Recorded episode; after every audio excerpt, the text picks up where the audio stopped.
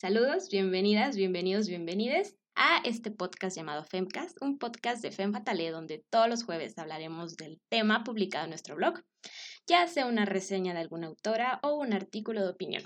Yo soy arroba Ariasan y... Y yo soy Laura arroba otra María Bonita. Y si pudieron sobrevivir al cringe inicial del episodio piloto, podrán darse cuenta de que el tema de este episodio es una gran maravilla, muy de acorde a lo que festejamos esta semana.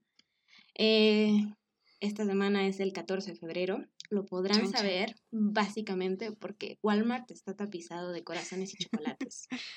Y en todas partes estamos viendo que arreglitos, que flores, que chocolates. Y justo con ese motivo decidimos que el tema de hoy va a ser el punto clímax, la máxima aspiración del amor romántico, el tema temido por muchos, odiados por otros, amados por tantos, y ese tema es el matrimonio. ¿Qué opinas, Laura, de nuestro tema de hoy? Estoy estoy intrigada de qué va a salir de aquí y qué, qué cosas que diga van a poder ser usadas en mi contra, tal vez en algún momento. Pero me emociona porque sí es un tema que siento que todos tenemos como que una opinión en específico al respecto. Cada quien tiene su opinión, pero como que sí marcada, pero dentro de nosotros sí tenemos como esa dudita de, mm, ¿en realidad es lo que pienso o es lo que la sociedad me ha dicho que tengo que pensar? Y justamente para eso va como el disclaimer, eh, la premisa como de este episodio, que la intención de este episodio y de esta plática sobre el matrimonio no es en definitiva chamear, humillar, denigrar a las mujeres u hombres o lo que sea, que consideren que el matrimonio es una opción para ellos, una opción buena para ellos. Al final yo considero, y hablando por las mujeres, que ya tenemos como suficiente carga, que, este, siendo básicamente criticadas por absolutamente todo lo que hagamos. Y si una mujer desea casarse y tener hijos y seguir como todo este rollo de la familia, pues es una opinión que consideramos como bastante respetable y sobre todo pues bajo la idea de que las mujeres pueden decidir lo que quieran sobre su vida, ¿no? Entonces, el objetivo más que nada es como que hagamos un análisis de dónde viene este asunto del matrimonio cuáles han sido sus cambios y qué es lo que nos depara en un futuro, ¿no? Porque, a final de cuentas, y como veremos el día de hoy, este, el viaje del matrimonio en la historia ha sido una cosa pues bastante mucho menos romántica de la que esperábamos. ¿Estás lista para sentirse muy decepcionada, Laura? Estoy lista. Ok, perfecto. Confío en que tú me guíes en este camino sobre heteronormatividad. Eh, y justo ese es un tema muy importante, pero cero spoilers. Spoiler. Iniciamos nuestra historia hace muchos, muchos, muchos años en esta cultura mesopotámica, donde encontramos que una de las primeras referencias hacia una ley del matrimonio apareció. Y en esta ley obviamente hablaba de una unión sobre hombre y mujer y que si la mujer es adúltera va a haber tal castigos y tal, ¿no?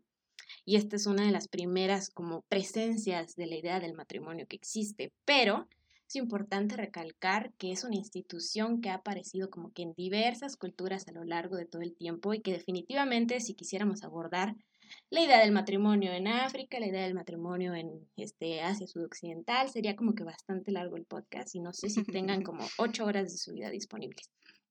Por lo que vamos a darles como esta visión un poquito occidental, un poquito hegemónica sobre lo que es el matrimonio y por eso iniciamos con Mesopotamia y posteriormente con la cultura griega, ¿ok? Uh, el comienzo de todo. El comienzo de absolutamente todo es también el comienzo de la idea del matrimonio, pero lo interesante es que a pesar, ah, de que, sorry, problemas técnicos, de que tiene un origen que en definitiva es muchísimo más pagano y muchísimo más pragmático hasta cierto punto, pues había todo menos romance, porque como no lo podíamos esperar, estimada Laura, está al inicio básicamente existía padre de familia, tutor pues de la mujer, y llegaba un hombre, un pretendiente o varios, obviamente, le daban regalos, cosas así, con tal de convencer al padre de que aceptara casar a su hija con ellos. E-, entregar a su hija. Básicamente entregar a su hija y había, por supuesto, un dote de por medio.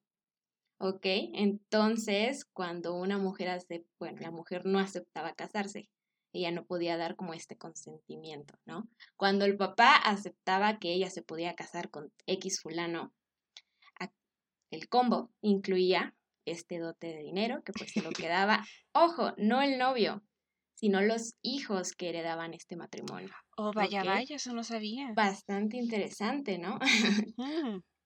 El caso es que básicamente esta idea del matrimonio se volvía un tipo de transacción de bienes, ¿ok? Y tenía hasta cierto punto algunos elementos en común con lo que vemos con el matrimonio actual, porque básicamente era una ceremonia en tres partes y la primera parte consistía en que la futura novia se iba con varios miembros femeninos de la familia a un tipo de despedida de soltera, ¿ok? Versión griega antigua, ¿no? Sin strippers. Exacto, sin strippers, que sepamos, ¿no? Porque al final de cuentas los griegos eran un poco liberales, ya sabemos lo que hacía Zeus, ¿no? Entonces, este, este matrimonio no era como que oficialmente consumado hasta que la pareja tuviera un hijo. Porque, ojo, si la mujer resultaba que era infértil o... Oh, no. Exacto el novio podía devolverla a su ¡Oh, no! paternal. ¡El vividor! Literal, él podía repudiarla porque al final el objetivo de este matrimonio era, que tuvieran hijos. Ajá, que fueran a heredar tanto las bienes como de este nuevo esposo como los bienes que no podía heredar la mujer, pero sí que se podía transferir a partir del dote, ¿no? Entonces, esta era una época hasta cierto punto un poco moderna porque se permitía la idea de divorcio, pero bajo unas cuantas condiciones, ¿no? Entre ellas, el adulterio. Chan, chan, chan. el adulterio, ojo, de la mujer. claro, sí, condiciones patriarcales, ¿verdad? Porque, Exacto. Oh, oh, Al final, pues, o sea, si tenemos como estos grandes filósofos griegos, ya sabemos que eran muy brillantes en algunos aspectos, pero quizás seguían viendo a la mujer como... Pero muy retrógrados en otros. Ajá, muy retrógradas en el aspecto del género, ¿no? Y la mujer era básicamente una cosa un poquito comparable como a un niño, incluso en el intelecto, así lo veían literal. Los biches. Entonces, todo este proceso del matrimonio básicamente era como infantilizar un poco a la mujer porque el padre o el tutor tomaba la decisión de casarla, ¿no? En entonces, este, como hablábamos del divorcio, eh, las mujeres también podían solicitar el divorcio, pero era como que un poquito más complicado para ellas, ¿ok? Qué raro. Sí, sí, sí. El hombre literal solamente tenía que anunciar como repudia a mi esposa, es una adúltera, es infértil. A partir de este momento ya no la quiero. Y es que al final el matrimonio, por supuesto, que no tenía como que esta idea del amor eterno y demás, sino que era simplemente una cuestión, una institución, básicamente. Pues era la familia, una transacción. Una transacción. Y, ¿cómo se dice? Mm, mm, mm, entonces, pues la idea del amor era pues, básicamente inexistente, aunque claro que quizás con el paso de los años y el tiempo, pues podía surgir algún tipo de cariño o amor, enamoramiento. Digo, sí, ya vivo con este. Hombre, ajá, si ya estás con él 24-7 y tienen ocho hijos, pues quizás surja. Creo que lo puedo apreciar. Exacto, al final. Su compañía. Pero una cosa muy importante por la cual, pues quizás, quizás no podía surgir el amor es por la diferencia de edad entre las parejas. ¿Cuántos años te oh. imaginas que tenían las mujeres que se casaban? Pues supongo que la mejor recién de que tuvieron su primera menstruación, quiero pensar. Literal.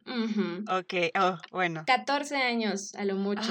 las ah, mujeres ya eran casadas. Y ya eran mujeres. Exacto, en todo este tiempo que hablé de mujeres, piensen que en realidad eran niñas de 14 años, ¿no? Unos bebés. Unos bebés que ya podían tener bebés. Y esa era como la idea de ya está lista para casarse porque ya menstrua, entonces vámonos a lo que sigue. Y adivina cuántos años tenían aproximadamente los hombres griegos al casarse. Oh, sí. Mm, mínimo quiero tener un poco de fe y, voy a decir que mínimo 30. 30. ¿En serio? sí, justamente 30 años, porque es que también pienso que por la, por la expectativa de vida, ¿no? También no, no, no como ahorita pueden vivir tanto tiempo, entonces a lo mejor por eso bajaba un poco. Sí, e incluso en los que estuve consultando, en los documentos que estuve consultando, decía que en parte era porque a los griegos tenían como que obligaciones, este, políticas y militares que cumplían como en sus 20, entonces ya a los 30 como que estaban libres de ellas y ya eran como... Ya eres todo un adulto. Ya puedes ir por una niña para casarla a la fuerza Ese es tu premio. Ese es tu premio. Y pues tú dirás, pues ok, así empezó la historia del matrimonio, ¿no? Cero amor, puro negocio. Una muy buena, una base prometedora. Una base muy prometedora. Pero entonces siguen este, unas personas que se inspiraron muchísimo, por no decir casi todo, se lo copiaron a los griegos y esos son los romanos. Y al igual que básicamente copiarles la idea de una mitología de origen y demás, este, también les copiaron la idea del matrimonio, pero de aquí las edades, en teoría, eran un poco más jóvenes también los niños. Entonces los casaban como a los 14 y a los 16 a los hombres. ¡Qué enfermo! Seguía estando muy chiquito, pero al final la prioridad era que ya fueran capaces de reproducir. Así que, pues, si ya eres fértil, vámonos. Que llega alguna enfermedad y nos mata a todos. Vamos a continuar con esa línea humana. Exacto. Entonces, este, ya se vuelve una institución como más civil cuando se establece la República Romana. Y los romanos tenían esta característica de que solo se podían casar entre nacionales, lo que te indica que el objetivo de este matrimonio seguía siendo básicamente la herencia de bienes. ¿No? Entonces también había un dote por medio, también había, ¿cómo se dice? Había varios tipos de matrimonio, de hecho. En algunos sí había un poco de consentimiento, pero por lo general era el pater familias, es decir, el jefe de familias, el que autorizaba la, la relación entre la pareja. El merequetengue. Ok, pero pues si tenías un poco de desesperanza, heredamos de los romanos algunas de las costumbres más clásicas de las bodas, y esa es el anillo de matrimonio. Por ejemplo, oh, así es, era común, al parecer, que el novio le diera una, un anillo de metal, pues, y después fue de oro, a la futura novia como símbolo del compromiso y del noviazgo. ¿Ok? Y también es la idea, de ahí sale, la idea de sellar el matrimonio con un besito frente a todos los invitados, porque lo ah. que más quieres es que toda tu familia te vea besándote, a tu futura pareja. Excelente. Más el top. Yay. Entonces, básicamente las cosas se mantuvieron iguales en este momento. ¿Ok? Pero quizás entró un poquito de romance cuando hablamos de la aparición de la religión católica. Porque mm. si bien sentó las bases para que obtuviéramos cosas como esta, que la voy a leer porque obviamente no me la sé en memoria, los dos llegarán a ser un solo cuerpo. Así que ya no son dos, sino uno y lo que Dios ha unido, que no lo separe el hombre. Pero también cosas como esposas sométanse a sus propios esposos como al Señor. Tenemos estas letras pequeñas. Exactamente. Claro que sí. Entonces, si bien ya te habla como de un tono un poquito más romántico, como los dos somos uno. La media naranja. Ajá, juramos ante Dios que nos vamos a amar por siempre y bla, bla, bla, pues también se exigía como una sumisión intensa. Pero tu mujer. Exactamente, tu mujer sucia, cochina y pecadora, básicamente tienes que estar casada con este hombre, ¿no? Y al final era un poco esta idea del matrimonio un, como una forma de evitar la promiscuidad, es decir, el pecado, el oh, pecado de la lujuria. Así es. Entonces, como en este énfasis de, ¿cómo se dice? de poder evitar que estuvieran ahí dándose entre todos, la, la, iglesia le da como que muchísimo énfasis a esta idea del matrimonio, ¿no? Matrimonio entre dos personas para ellos es entre hombre y mujer. Ok. Llegaremos a eso en un rato. Y por supuesto que como les prometiste frente a Dios que ibas a amar a esta persona toda la vida, el divorcio era algo completamente ya, fuera Ya te fregaste. Exactamente, pues porque ¿cómo vas a andarle prometiendo a Dios y luego... O sea, de quien quiera a mí, pero a Dios. Exactamente, a Dios. Entonces, esta, y justo como por la época, se tenía un poco la costumbre de que hubieran hombres que tenían varias esposas, ¿no? Incluso también durante los griegos y los romanos. Así que, mm, ¿cómo se dice? Em, esta intención de tener varias esposas, básicamente se, se resumía, si puedes pagar más esposas, pues adelante. Si puedes mantener a más niños, adelante. Felicidades, date. Exactamente, ¿no? Entonces esto por lo general se reservaba como a la gente muy, muy rica, pues porque claro que mantener a dos esposas y once hijos es una cuestión muy cara, especialmente en los tiempos de antaño, ¿no? Bueno, ahorita también. Eh, Me, ok. Entonces, después sabemos, claro que esta es una visión como súper fast de la historia, pero después viene este periodo de la Edad Media, ¿no? Donde todo, todo, todo, el énfasis va hacia este, la religión. Todo lo que hacemos en arte, en escritura, es religión. Pero también surge una cosa muy extraña, que es el amor cortés. El amor Uh. cortés, exactamente. Pícaro, oh my god. Súper pícaro porque era una idealización de la mujer y el hombre es todo un caballero. Y se aman, pero se aman de forma como muy idealista, muy tipo, este, ¿cómo se llama este hombre de la Divina Comedia? Que ya no es Edad Media, pero Dante y Beatriz, que es como una adoración a la mujer hermosa. Sublime, la morra ni siquiera sabía. Exacto, esos romances tipo Romeo y Julieta se empiezan a popularizar como a partir de esta época, ¿no? Pero, pues tener un romance no es lo mismo que el matrimonio, ¿no? Entonces, las opciones para las mujeres básicamente siguieron siendo muy pocas durante muchísimos años, porque mira, ¿de qué trabajabas? ¿No? Y si trabajabas, ¿de qué cuánto te alcanzaba? ¿Cuánto te va a alcanzar? Ajá. No solo eso, sino que estaba el chain social de eres una mujer soltera, no tienes hijos. Uh, mírenla. Exactamente, no podías tener propiedad privada en algunas ocasiones. Entonces, creo que como buena fan de Jane Austen y de Orgullo y Prejuicio, te debes de acordar de cómo inicia Orgullo y Prejuicio, que básicamente dice que Todo hombre bien tiene que tener una esposa. tiene que estar en busca de una esposa.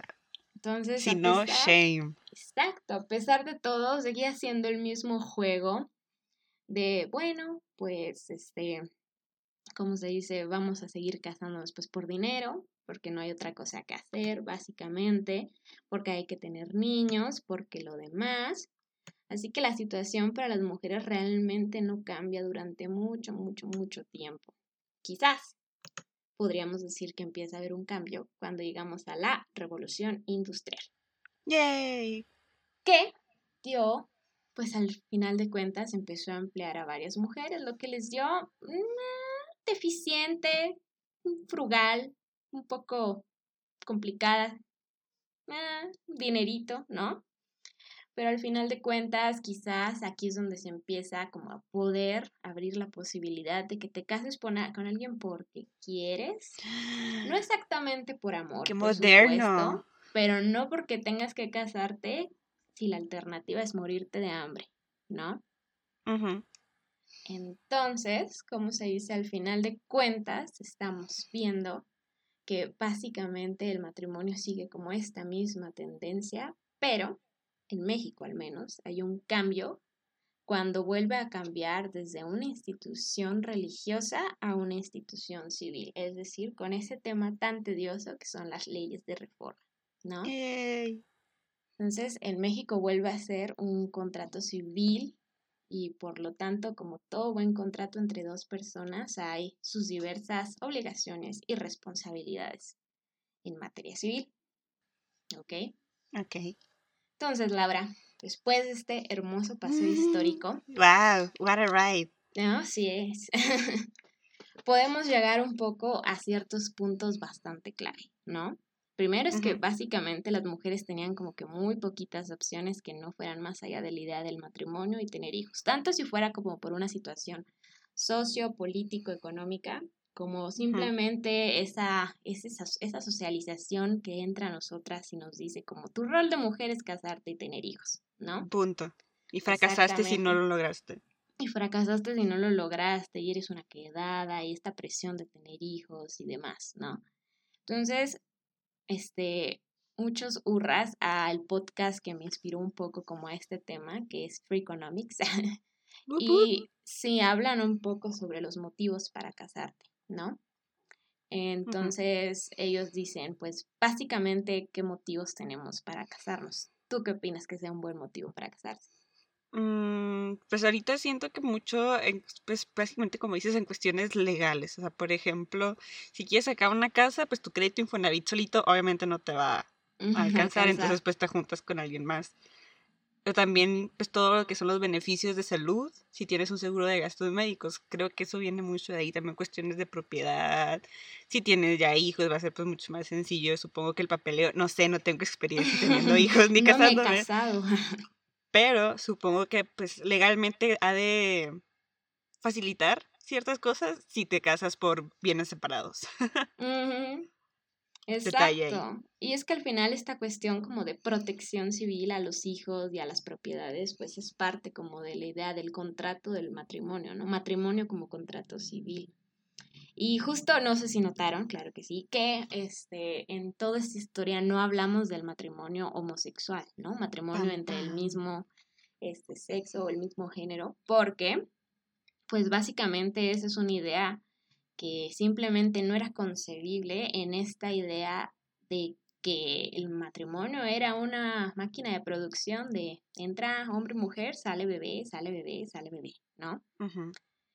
Así que realmente por eso este, hubo como que tanto rechazo a la idea del matrimonio entre parejas del mismo sexo.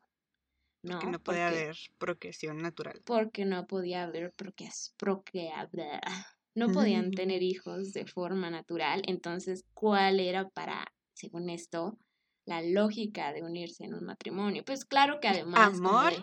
claro que no. Pero el amor, además de sus beneficios como civiles que ya mencionamos, pues es justo donde viene esta parte del amor, ¿no? Ahora que las mujeres, no todas, la mayoría, tenemos como otras opciones por qué algunas o algunas nos seguimos casando. Yo no estoy casada, pero estoy hablando de nosotras, ¿ok? Hipotéticamente, ajá, nosotros como género. Exacto. ¿Cuál crees tú que sean como los motivos por los cuales seguimos como perpetuando esta idea del matrimonio, que quizás ya no está como tan actualizada, pues si contemplamos la idea del poliamor y cosas así, bla, bla, bla, ¿no? motivos para casarse cuando ya no es exactamente una construcción necesaria, pues creo que, al menos, no quiero decir que cuestión personal, pero sí de cuestión personal, creo que de todas maneras seguimos creyendo en este sueño de, ah, sí, quiero mi día, que sea completamente sobre mi amor y mi, yo y mi pareja, yo y mi vestido blanco. O sea, sigue siendo una expectativa que tienes tú, porque te la van inculcando, creo que pues desde niña este, si querer tener este día donde tú eres la princesa y todo el mundo tiene que estar viéndote que eres hermosa y puedes compartir con tus seres queridos que quieres mucho a esta persona que va a ser próximamente tu, tu pareja para toda la vida. Entonces, creo que sigue siendo eso y pues sí una... Todavía esta necesidad de sí querer tener una, una persona con la que estés el resto de tu vida. O sea, siento que está esa presión que una vez este, vi que existía como que esta palabra en inglés, que es amatonormativity, que es como que esta normatividad de que tu único, uno de los factores que te van a decir que ya eres una persona realizada es si tienes una pareja ya de por vida, o sea, es esta necesidad de que una persona si es, si está soltera es porque es infeliz y no va a poder encontrar nunca una felicidad o una plenitud como si estuvieras en una pareja. Entonces creo que seguimos si estamos, si vivimos en una sociedad que sigue siendo muy así, en donde tienes esta presión de no solo también tener tu pareja, sino demostrar que sí van a poder quererse por el resto de la vida. No sé qué opinas tú. Entonces, al final, de alguna forma sigue siendo como una socialización, ¿no? De, de lo que debemos hacer, ¿no? Y Así es. Siento que si lo pensamos bien, o sea, si te remontas como a inicios de la historia, esta idea como del amor siempre ha existido, el amor como entre pareja. Yo me acuerdo cuando estaba en la prepa, hace algunos años. Oh, ya va, este, Mi primera idea de tatuaje era un tatuaje que era sobre el mito este de, de, de uno de los mitos de Platón, creo que eran, que básicamente hablaba de cómo los seres humanos al inicio eran una sola figura, como que tenían, eran como una, un círculo, una cosa así, y tenían dos cabezas, cuatro, piernas cuatro piernas, cuatro brazos. ¿no? Entonces eran como tan fuertes que dijeron, eh, pues vamos a subirnos al Olimpo, ¿no? A matar a Zeus o no sé, a desterrarlo. No pasa. Exacto, entonces Zeus dijo, ¿qué onda, qué onda? y decidió pues separarlos como castigo. Entonces separa a esta criatura de cuatro piernas, cuatro brazos y dos cabezas y se vuelven personas como lo somos ahorita, dos piernas, dos brazos, una cabeza. Y la cicatriz en donde se encuentra ese lugar donde ocurrió la separación es el ombligo. Entonces oh. las personas va, como que van toda la vida vagando, buscando esa otra mitad, ¿no? Entonces, uff, a mí se me hizo top, dije, romantiquísimo, Dios mío. Top completo, ¿no? Esta idea de encontrar como a, tu segunda mitad, ¿no? A y tu otra parte que te falta. Exacto, que te falta. Pero entonces tienes como esta situación de que al final, el final feliz del matrimonio, pues la mayor, la mitad de ellos justamente termina en divorcio. Entonces, ¿qué onda? ¿Qué onda? ¿Qué pasa? Las estadísticas no están del lado del romance. Exacto, las estadísticas están en contra del romance, ¿no? Entonces, al final supongo que el matrimonio tradicional, como lo conocemos, sigue manejando esta situación de monógama, sobre todo, ¿no? Y pues quizás esas ideas ya no van como tan con lo que estamos viendo ahora, ¿no? Como mencionaba antes, un poco el poliamor y demás. Sí que al final realmente es un proceso como de construcción de lo que nos enseñaron toda la vida. Yo siento que hasta cierto punto, yo siendo adolescente, estas ideas me hacían sentir como que se perdía el romance, ¿no? Claro, ¿dónde queda? Exacto, porque yo supongo que estaba como que tan metido en mí la idea de felices por siempre. El final feliz. El final feliz, que es como que muy complicado realmente pensar que quizás no es lo que tienes que hacer, pero quizás lo quieres hacer aún así, ¿no? Y, bueno, yo supongo que esa es la diferencia, que realmente ahora tenemos como la opción de decidirlo, no tenemos que casarnos a los 14 cuando empezamos a menstruar, ¿no?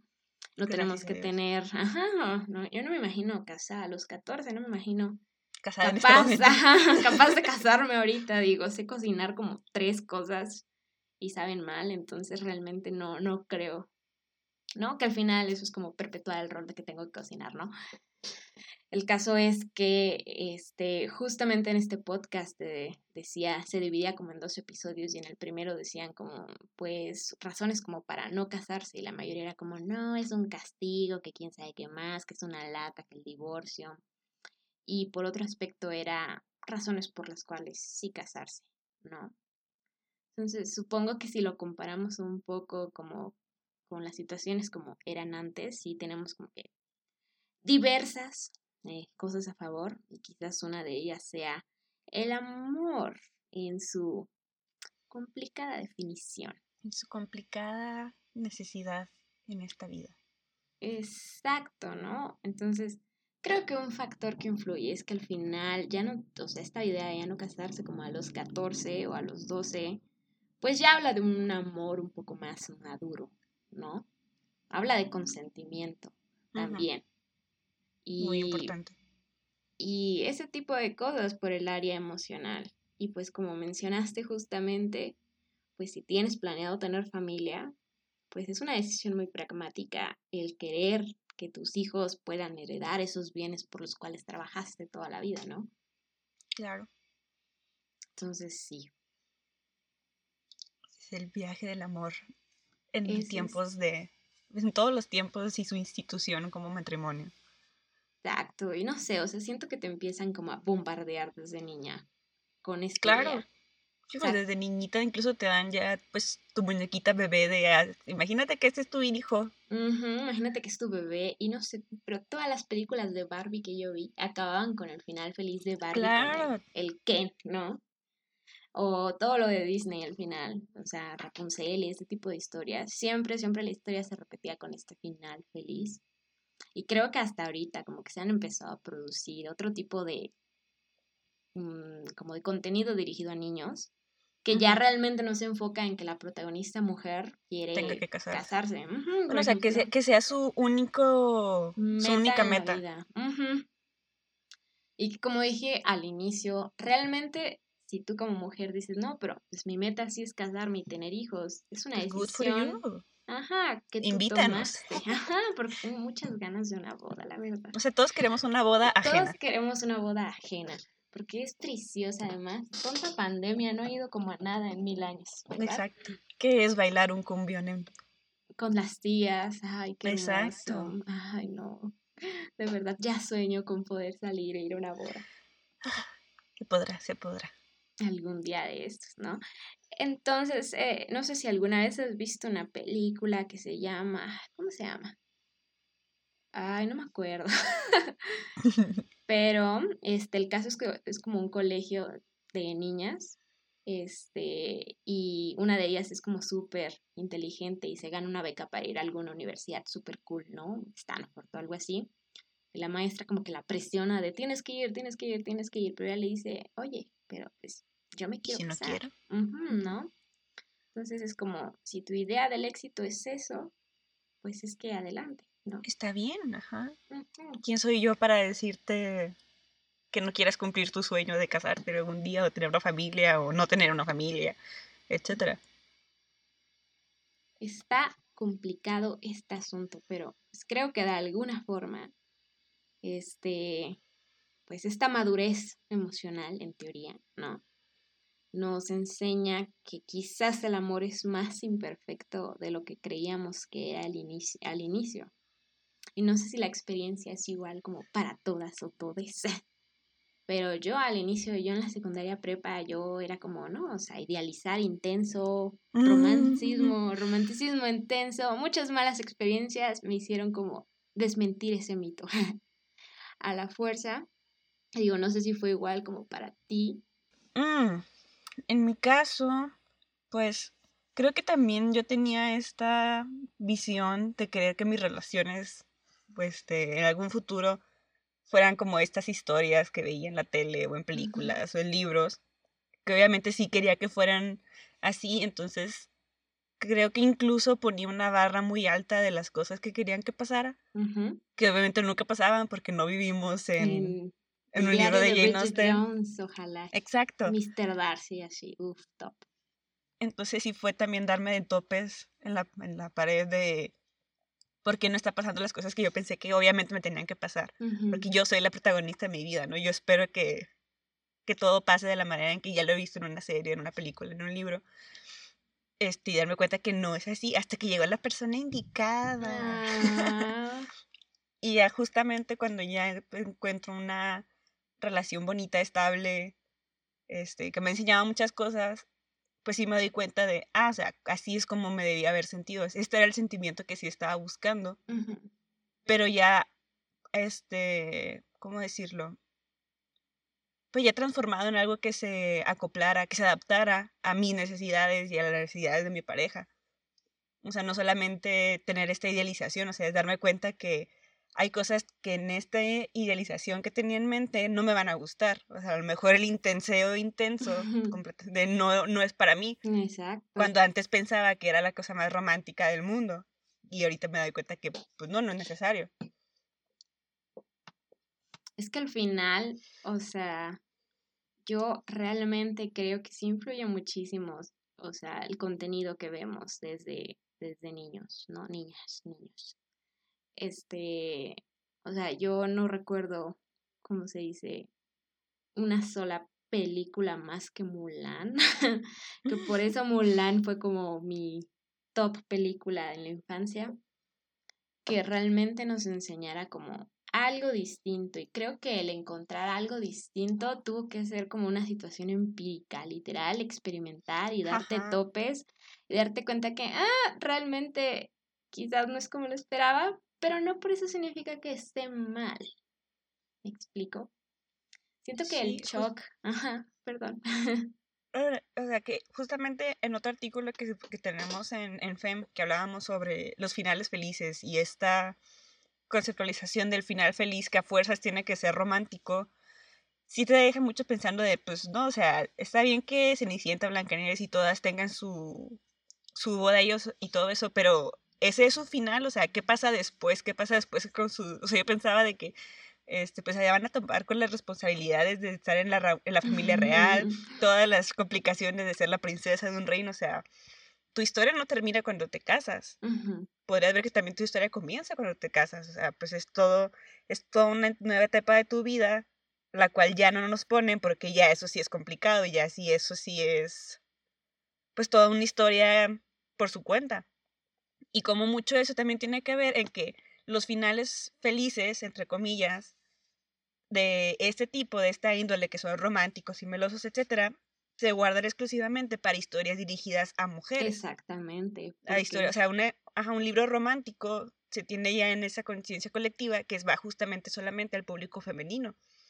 Cuando porque un hombre leería historias sobre mujeres, cuando nosotras mujeres sí tenemos que leer historias de hombres, porque es el mercado que hay, es la, la oferta que hay. Y cómo eso tiene que irse también muy ligado a cómo nos están poniendo en nuestra cabeza que a ti como mujer tu final feliz puede ser nada más esto ya establecido. es, ajá, el romance. Y si te deja pensando de, oye, pues sí es cierto, o sea, yo como mujer puedo leer pues, los libros de Sherlock Holmes, los libros de Harry Potter, todo eso, que son historias, este, pues de un hombre, con las complicaciones que tiene un hombre, y que a ellos no se les pone esta pauta de que, ah, ok, tu meta va a ser conseguir un marido, ¿sabes? Incluso siguiendo un poco por esa línea, no recuerdo dónde leí justamente que estos hombres que aparecen en los libros, por ejemplo, escritos por mujeres, por ejemplo, Mr. Darcy, ¿no? Al final, como que este appeal, este atractivo de Mr. Darcy, viene escrito de una mujer, ¿no? Exacto. Entonces, lo que nos gusta es cómo escriben, cómo escriben que queremos ser amadas. Ajá. O sea, porque no sé si Orgullo y Prejuicio escrito por un hombre habría tenido como el mismo final, ¿no? O Mr. Darcy hubiera sido exactamente el mismo. Entonces, al final, pues siento que quizás también por ahí va ese asunto, ¿no? Estamos viendo como mujer a través de los ojos de un hombre y hombre a través de los ojos de una mujer. Y quizás ninguno va a ser como 100% acertado o 100% accurate, ¿no? Y al final supongo que la literatura, realmente no tiene que ser como que un retrato exacto de la realidad, ¿no? Al final es esta parte como de crear y demás, y el libre como criterio y creatividad del autor, pero yo supongo que sí llega a influir bastante en una niña, pues leer este tipo de cosas y llegar a la adolescencia y como tener esta gran presión de que esto es tu prioridad en la vida, porque yo sí le daba como mucha importancia, y no quiere decir que no se la dé ahorita, por si mi Levi me escucha, hola. Este... Hola a nuestros respectivos parejas, sí, no quiere decir que no le dé importancia a la relación, sino que creo que eh, en tiempos más jóvenes era como una completa prioridad, así de que no hay nada más importante en la vida. Y ahorita que reflexiones como, no, le hubiera echado más ganas a la escuela, ¿no? Exacto. Entonces, supongo que hay como que esperanza, ¿no? Un poco en el sentido de que yo espero que podamos enseñar como que a las futuras generaciones de que realmente hay más opciones y que a la única persona a la que tienes que satisfacer con esa decisión es a ti misma. O sea, creo que uno de los appeals más importantes nuevamente de Jane Austen y sus libros, si te pones a pensarlo, sus obras más reconocidas terminan en una boda, siendo ser que pues es su final feliz. Pero lo que creo que es el appeal es que las protagonistas decidieron activamente casarse. Esa, ajá, esa decisión, tomaron activamente esa decisión por fines no este, económicos, o sea, porque si era un sentimiento sincero que obviamente si te casas con Darcy, que es un millonario, pues quién se va a decir que no, ¿no? Pero, pero la historia nos plantea como que, o sea, Elizabeth Bennet tuvo que pasar por todo un arco, y también Darcy tuvo que pasar por todo un arco, para que los dos de manera activa y con, consensualmente quisieran casarse. Y eso es el romance de la, del libro. Ya después viene pues, los beneficios económicos, ¿no? Porque también, ¿viste la película de Mujercitas, la nueva? Esa no la he visto, he tenido ganas de verla. está muy buena y en una parte hay una, un monólogo de la hermana que es como que la más girly, en donde ella le está reclamando a otra persona que le dice de por qué me, cómo, cómo llegas tú a decirme a mí que el matrimonio no es una decisión económica para mí, porque sí lo es. Tengo una familia que mantener, que somos puras mujeres, en donde ninguna va a poder conseguir un trabajo lo suficientemente estable para poder seguir proveyendo a nuestra familia. Entonces no vengas a decirme que el matrimonio no es una decisión económica para mí, porque sí lo es. Y te quedas de, oh, shit, lo dijo. lo está diciendo, se lo está diciendo a un hombre justamente, de cómo ella, aunque sí esté buscando su independencia de cierta manera, tiene que regresarse a la realidad de que si no lo hace, pues no solo está condenándose a ella, sino también parte de su familia. Y es que al final es supervivencia un poco, ¿no? No sé si han visto también el musical de Hamilton. Mm. exacto, y están las tres hermanas, ¿no? Y la mayor pues, se crochea con el Hamilton, pero ella sabe que siendo la mayor, ella le toca como cargarse. Tiene otras prioridades. Ajá, y básicamente es como la escala económica, ¿no? Escalar económicamente, en cuestión de prestigio, escalar en cuestión de sociedad. Entonces realmente aunque ella esté enamorada de él, pues él no tiene ese dinero para ofrecerle. Ella tiene que conformarse con aceptar pues su destino como mujer de la época. Como hermana mayor. Y también justamente en Hamilton pues la línea que dice él de no es una pregunta de If ¿Cómo es esa parte de la canción? Ah, no dice, dice algo como... no, es, no es una cuestión de cuando, no, si me caso con ella, sino con cuál con ellas, o sea, le da igual, el punto es casarse con una de ellas. Exacto, el punto es que sigue siendo una decisión económica y claro que se dieron como que historias de amor, ¿no?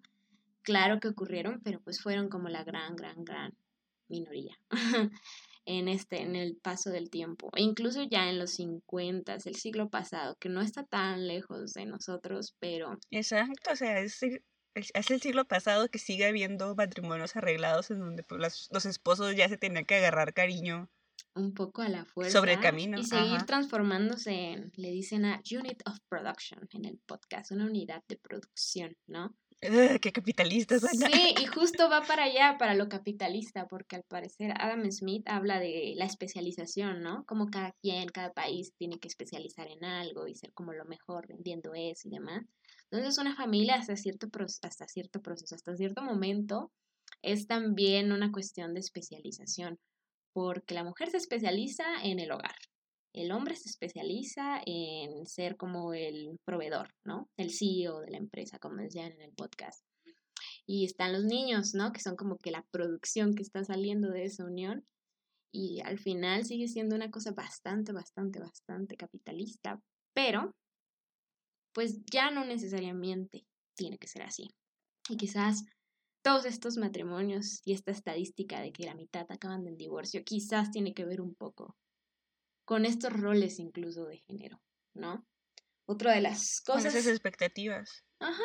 Otra de las cosas, por ejemplo, que me inspiró a enfocarme al matrimonio en este podcast fue este un tweet y se los compartiré después si es que lo encuentro, pero básicamente es en esta cuestión de la pandemia, ¿no? Que claro que hay que hablar de la pandemia, porque es imposible ignorarla. Pero en esta cuestión de la pandemia es una imagen, ¿no? Y en una está el hombre en un escritorio como con la computadora enfrente, y en otro está el baño, y está la mamá, como que el niño se acaba de hacer del baño, tiene un teléfono en la mano y el tweet dice algo como uno de los dos está en una llamada de trabajo. Y pues dejando implícito que es la mujer, ¿no? Entonces, básicamente dice como, pues estos roles también de mujer encárgate absolutamente de todo, de la crianza, de la administración del hogar, y yo voy a llegar y pues quizás te ponga el cuerno cuando pues ya no, ¿cómo se dice? Ya no seas tan joven, o seas más gruñona porque estás lidiando siendo madre 24 horas, más trabajo, más comida. Con estas responsabilidades a las que yo no te estoy ayudando. Exactamente, donde yo solamente llego y digo como, ay, estoy muy cansado, pues la mujer también, ¿no? Quizás todas esas cosas también tienen un poco que influir, estos roles de género donde pues realmente a las mujeres les toca aventarse todo y los hombres pues les tocaba el rol de proveer, de ser proveedores, pero en la parte pública. La mujer tenía en lo privado. En lo privado, ¿no? Más este shame que hay como alrededor del divorcio y todas estas complicaciones y lo doloroso que puede llegar a ser, ¿no? Este, pues sí, como que las mujeres decir, no, pues me divorcio, no era como que la muy, muy buena opción. ¿Y en qué vas a trabajar, no? Si ya tienes... ¿Con qué te vas a quedar? Vas a ser como la divorciada de Shane y demás. Entonces, pues es mucha, muy complicado. Entonces, creo que realmente quien pueda decir como que este es un issue, un problema sencillo, pues no lo está, no lo está analizando desde la perspectiva femenina. Porque también, por ejemplo, cuando estabas diciendo de la importancia de casarse en tiempos antiguos, porque si no eras visto como la quedada del, del pueblo, creo que una evidencia muy fuerte de esto tiene que ver con la persecución de las brujas los de también a las mujeres que no tenían ya, que ya tenían cierta edad y que no estaban casadas, era como de, pero ¿por qué no estás casada? Es por, exacto, es porque, ah, es que estás casada con el demonio, ¿verdad? Lógico. Cuando simplemente, pues, a lo mejor ella no quería, por cualquier otra cuestión, simplemente no estaba casada. Y ya este era una satanización, literalmente, en donde se le era perseguida y era más fácil acusarla a ella porque estaba sola. ¿Y quién era la palabra de esta mujer? Sola, que no se lleva bien con los del pueblo, a lo mejor este, contra la de un hombre que le está acusando por cualquier razón. Entonces, o sea, no es tanto tomarse, o sea, creo que una de las evidencias de por qué es importante no tomarse esto a la ligera es que puede llegar, como lo hizo durante las cacerías de las brujas, a que le costaba la vida a las personas, le costaba la vida a las mujeres, que por el simple hecho de no llevar una vida según lo, ya instituido por la iglesia o por las normas sociales, eran acusadas y, por consiguiente, asesinadas. Que esto, claro, es llevarlo a un extremo súper intenso, ¿no? Pero pues así se empieza. Pero al final el shame siempre está ahí, ¿no? El shame, ajá, la... El apúntenla de mírenla, está sola, mírenla, no se ha casado, mírenla, no tiene hijos. hijos. Como de y yo, ¿por qué tengo que hacerlo si no quiero? Pero es que el no quiero era peligroso. Era imperdonable, ajá. Era un, que gracias no quiera, tengo. ajá. Pues sí, sí se ha evolucionado, pero todavía se siguen teniendo, pues el típico, las tías que te preguntan, ¿y el novio? ¿Y cuándo se casan? ¿Y cuándo tienen hijos? Exacto. Es que al final creo que... Sigue habiendo esa presión.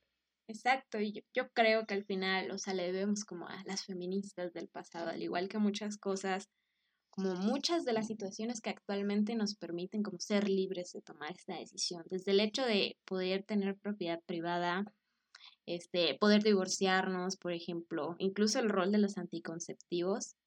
Este, justo estoy leyendo un libro, no, no diré cuál es, porque va a ser una reseña, pero es, o sea, está esta obligación de, de tener hijos, ¿no? Entonces la mujer ya no quería y empezó como que a juntar dinerito para comprarse pastillas anticonceptivas hasta que ya no le alcanzó y pues se embarazó otra vez porque el vato oh, pues, mm, llegaba, ¿no?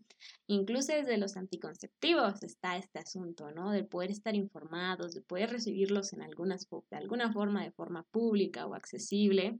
Y todos los efectos secundarios que conllevan, todas las... las Pues es que no, no es tan fácil. Explicaciones. Ajá. Exactamente, pero al final, o sea, gracias a todas estas cosas donde ahora podemos decir, eh, o sea, el hecho de poder ir a la escuela, por ejemplo, de poder trabajar. De poder votar. Poder votar, o sea, ni siquiera eso podíamos hacer.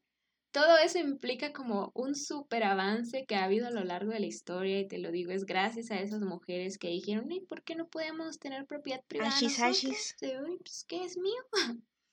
¿No? Hervila Galindo. Exactamente, o sea, todo eso que al final de cuentas, como se dice, pues nos permite hoy ser libres de tomar la decisión y es complicado, ¿no? O sea, o sea, te casas y es como un proceso grande, complicado, ¿no? Como que dejar muy en claro que me estoy casando con esta persona y divorciarse es un proceso complicado también, es un legalmente, audiencias, bla, bla, bla, tienen que saber que ya estoy separado. A todos mis conocidos Exacto, y estamos hablando en materia de lo civil, ¿no? No de lo... O sea, ya meterte con el Estado tiene que reconocerlo. Y eso que te digo, no estamos hablando como de divorciarse ante Dios, ¿no? Que es otra cosa. Aparte, eso, uff. Aparte, está intenso. Entonces, ya sea por una cuestión como pragmática o una decisión propia, conclusión, el matrimonio es toda una cosa. Es todo un rollo si lo van a hacer mis respetos, que aventados, y más si son de mi edad o más jóvenes, Sí, no wow, manches, no. respect. La verdadera conclusión es que si se casan, pues nos invitan a la boda, porque hace mucho que Exacto. no bailamos cumbia. Porque lo necesitas. Prometemos que vamos a abrir pista, no, no va a haber esos momentos incómodos en los que nadie está bailando. Nosotros vamos a estar ahí.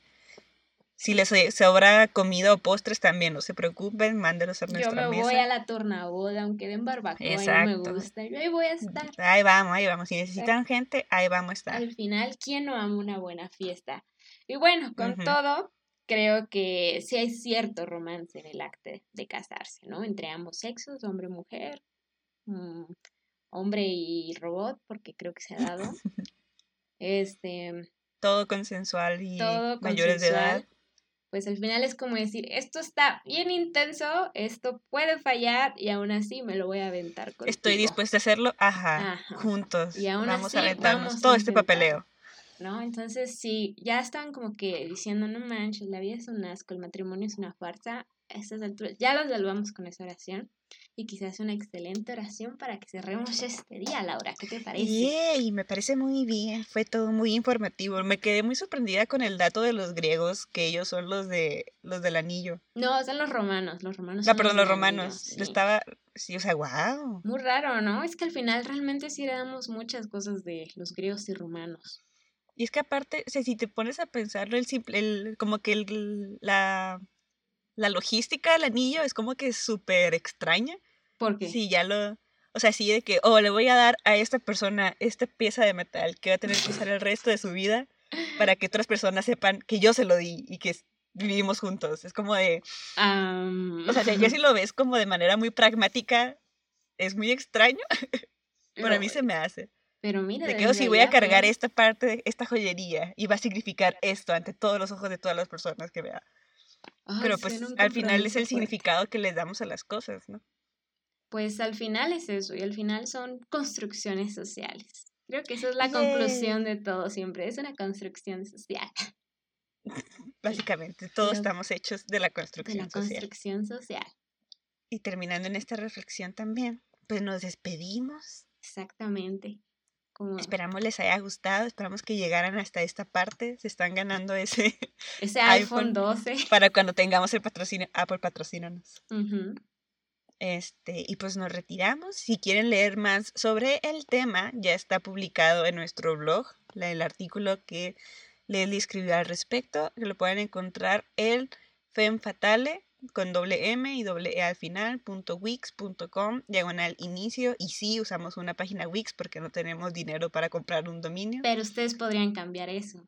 Exacto, si Si nos, quieren apoyar. Si, si le quieren dar nuestro contacto a Apple para que nos patrocine Sí. y que podamos tener por fin un dominio, ahí está. Pero también pueden encontrarnos y continuar esta eh, bella conversación sobre la institución del matrimonio en nuestro Instagram, que es arroba fata.le, y en Twitter, que es arroba fata-le. Ambas, las dos veces es con doble E al final.